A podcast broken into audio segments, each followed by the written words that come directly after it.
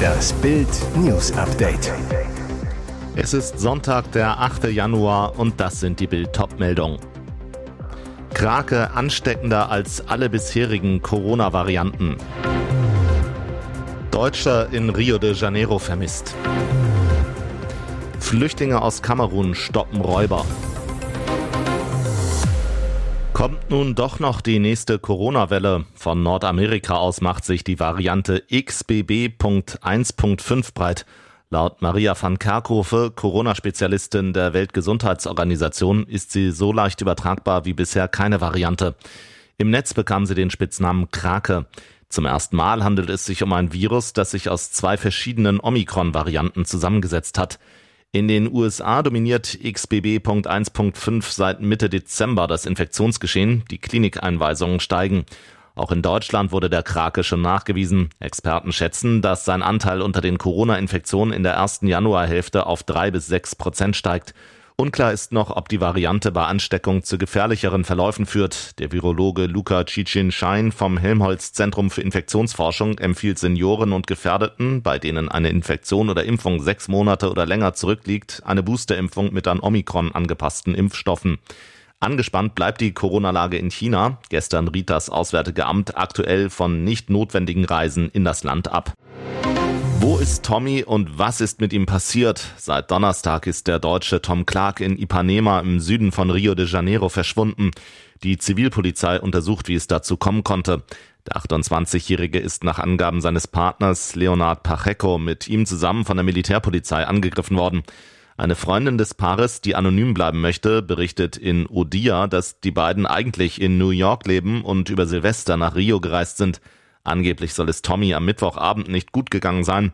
Sie wollten medizinische Hilfe für ihn suchen, seien dann aber wieder in die gemietete Wohnung zurückgekehrt. Vor dem Eintreffen sollen sie von der Militärpolizei angegriffen worden sein.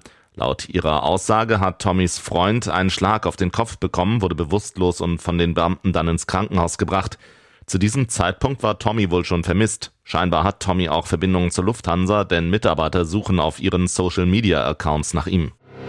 Erneutes Todesdrama in den Bergen. Im Wettersteingebirge ist ein 26-Jähriger beim Bergsteigen auf dem Jubiläumsgrad tödlich verunglückt.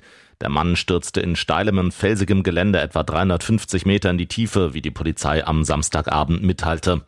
Der 26-Jährige war demnach am Samstagmittag mit seiner gleichaltrigen Begleiterin bei winterlichen Verhältnissen vom Zugspitzgipfel in Richtung Alpspitze unterwegs, als er plötzlich nordseitig in das Höllental abstürzte. Vermutlich sei der Mann auf eine Schneeverwehung getreten, die unter seinem Gewicht nachgegeben habe, hieß es. Der per Rettungshubschrauber zur Unfallstelle gebrachte Notarzt konnte nur noch den Tod des 26-Jährigen feststellen. Nach Angaben der Polizei soll der Bergsteiger erfahren und gut ausgerüstet gewesen sein. Theophil Biddung Indiana und William Gomam B. wohnen erst seit drei Monaten in Villingen-Schwenning. In ihrer neuen Heimat kannte die Asylbewerber bislang niemand. Das ist seit dem vergangenen Montag anders. Jetzt wird das Duo auf der Straße erkannt. Passanten sprechen die beiden an, denn sie sind Helden. Am Montagnachmittag waren die beiden Kameruner von ihrer Unterkunft zum nur 150 Meter entfernten Supermarkt Norma gegangen. Sie waren gerade dabei, Pfandflaschen in den Automaten zu schieben, als sie den Schrei einer Frau hörten. Ein Überfall. Die beiden Kameruner drehten sich um und sahen, dass ein Mann die Kassiererin bedrohte. Der Räuber hatte sich als normaler Kunde ausgegeben und eine Schokoladentafel auf das Band gelegt. Als die Verkäuferin die Kasse öffnete, griff er sich 500 Euro in Scheinen, bedrohte die Frau mit Pfefferspray und rannte davon. Weit kam er nicht, denn die beiden Freunde hatten realisiert, was passiert war. Als der Mann an ihnen vorbeistürmte, griffen sie mutig ein. Sie stoppten den Mann, doch der sprühte Pfefferspray in ihre Richtung. Theo, ich konnte meine Augen nicht mehr öffnen. William rannte ihm hinterher, brachte ihn vor dem Geschäft zu Fall. Dann zerrten die beiden den Täter zurück in den Laden, übergaben ihn der Polizei. U-Haft. Und jetzt weitere wichtige Meldungen des Tages vom Bild Newsdesk. SEK-Zugriff in Schutzanzügen, islamistischer Terroranschlag mit Biowaffe geplant. Der Zugriff erfolgte kurz vor Mitternacht. Schwer bewaffnete Männer des Spezialeinsatzkommandos stürmten in ABC-Schutzanzügen ein Mehrfamilienhaus in Castrop-Rauxel. Zur Tarnung waren sie in Feuerwehrwagen zum Einsatzort gefahren. Kurz nach dem Zugriff werden zwei Männer abgeführt, bekleidet nur mit Boxershorts und notdürftig übergeworfener Jacke. Das SEK hat sie offenbar gerade aus dem Bett geholt. Bevor sie zur Polizei gebracht werden, müssen sie kurz untersucht werden. Möglicherweise geht von ihnen eine biologisch-chemische Gefahr aus. Laut der zuständigen Polizei Münster geht es um den Verdacht der Vorbereitung einer schweren staatsgefährdenden Gewalttat. In einem Ermittlungsverfahren der Zentralstelle Terrorismusverfolgung NRW bei der Generalstaatsanwaltschaft Düsseldorf steht ein iranischer Beschuldigter unter Verdacht, sich zur Begehung eines islamistisch motivierten Anschlags Cyanid und Rizin beschafft zu haben. Geht doch, erster Silvestertäter im Knast. Mann warf Böller auf Kinder, griff Polizisten an. Prozess nach nur vier Tagen. Es geht zum Glück auch anders als in Berlin, aber man muss wohl wirklich wollen. Auch in Heilbronn am Neckar haben in der Silvesternacht junge Männer auf dem Marktplatz unkontrolliert geböllert, dadurch andere gefährdet. Einer, ein Tunesier, warf Böller in eine Gruppe von Kindern. Verletzt wurde zum Glück niemand aber Eltern stellten den Chaoten zur Rede, so Michael Reißer, Sprecher des Amtsgerichts Heilbronn zu Bild am Sonntag. Als Polizisten schließlich die Personalien des Tunesiers aufnehmen wollten, randalierte er. Polizisten fanden ein langes Messer und Pfefferspray bei ihm und nahmen ihn fest. Erkennungsdienstlich behandeln und dann heimschicken wie in Berlin, nicht in der 125.000 Einwohnerstadt am Neckar. Der Staatsanwalt beantragt einen Haftbefehl gegen den Tunesier. Der Ermittlungsrichter schickt ihn am 1. Januar in U-Haft. Haftgrund Fluchtgefahr. Nur vier Tage später kommt der vorbestrafte Tunesier vor Gericht. Beschleunigtes Verfahren heißt das. Es wird seit Jahresanfang auch in Heilbronn gefördert. Das Urteil nach kurzer Verhandlung neun Monate Gefängnis ohne Bewährung. Bundesnetzagenturchef Klaus Müller. Der Winter ist gerettet. Drei Risiken sieht er trotzdem noch. Er ist der Herr der Gasspeicherstände. Eine Woche nach dem russischen Überfall auf die Ukraine hat Klaus Müller sein Amt als Präsident der Bundesnetzagentur angetreten, arbeitet seither im Krisenmodus an der Gasversorgung in Deutschland.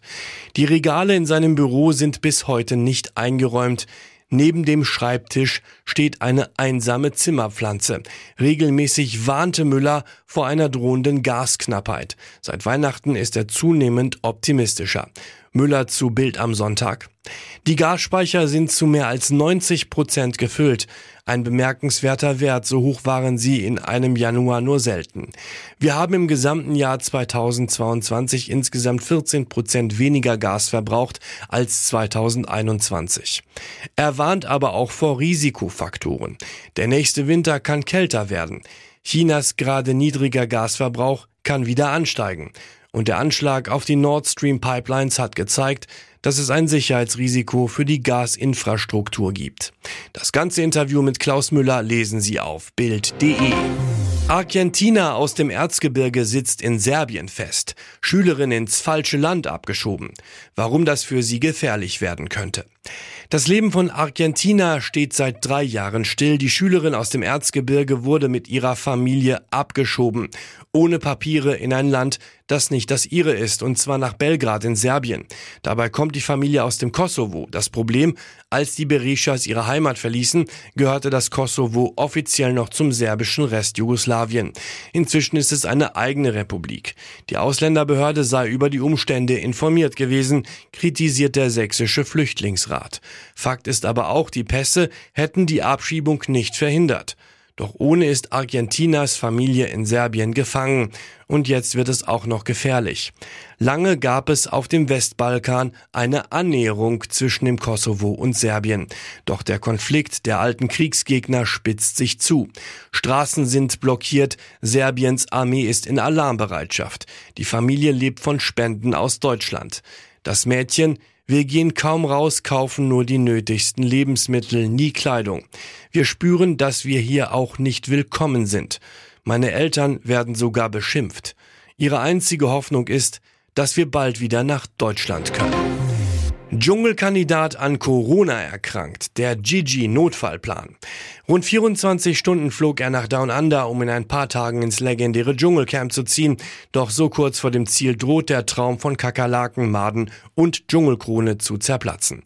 Denn lustig Prolo Gigi Birofio wurde am Freitag in Australien positiv auf Corona getestet.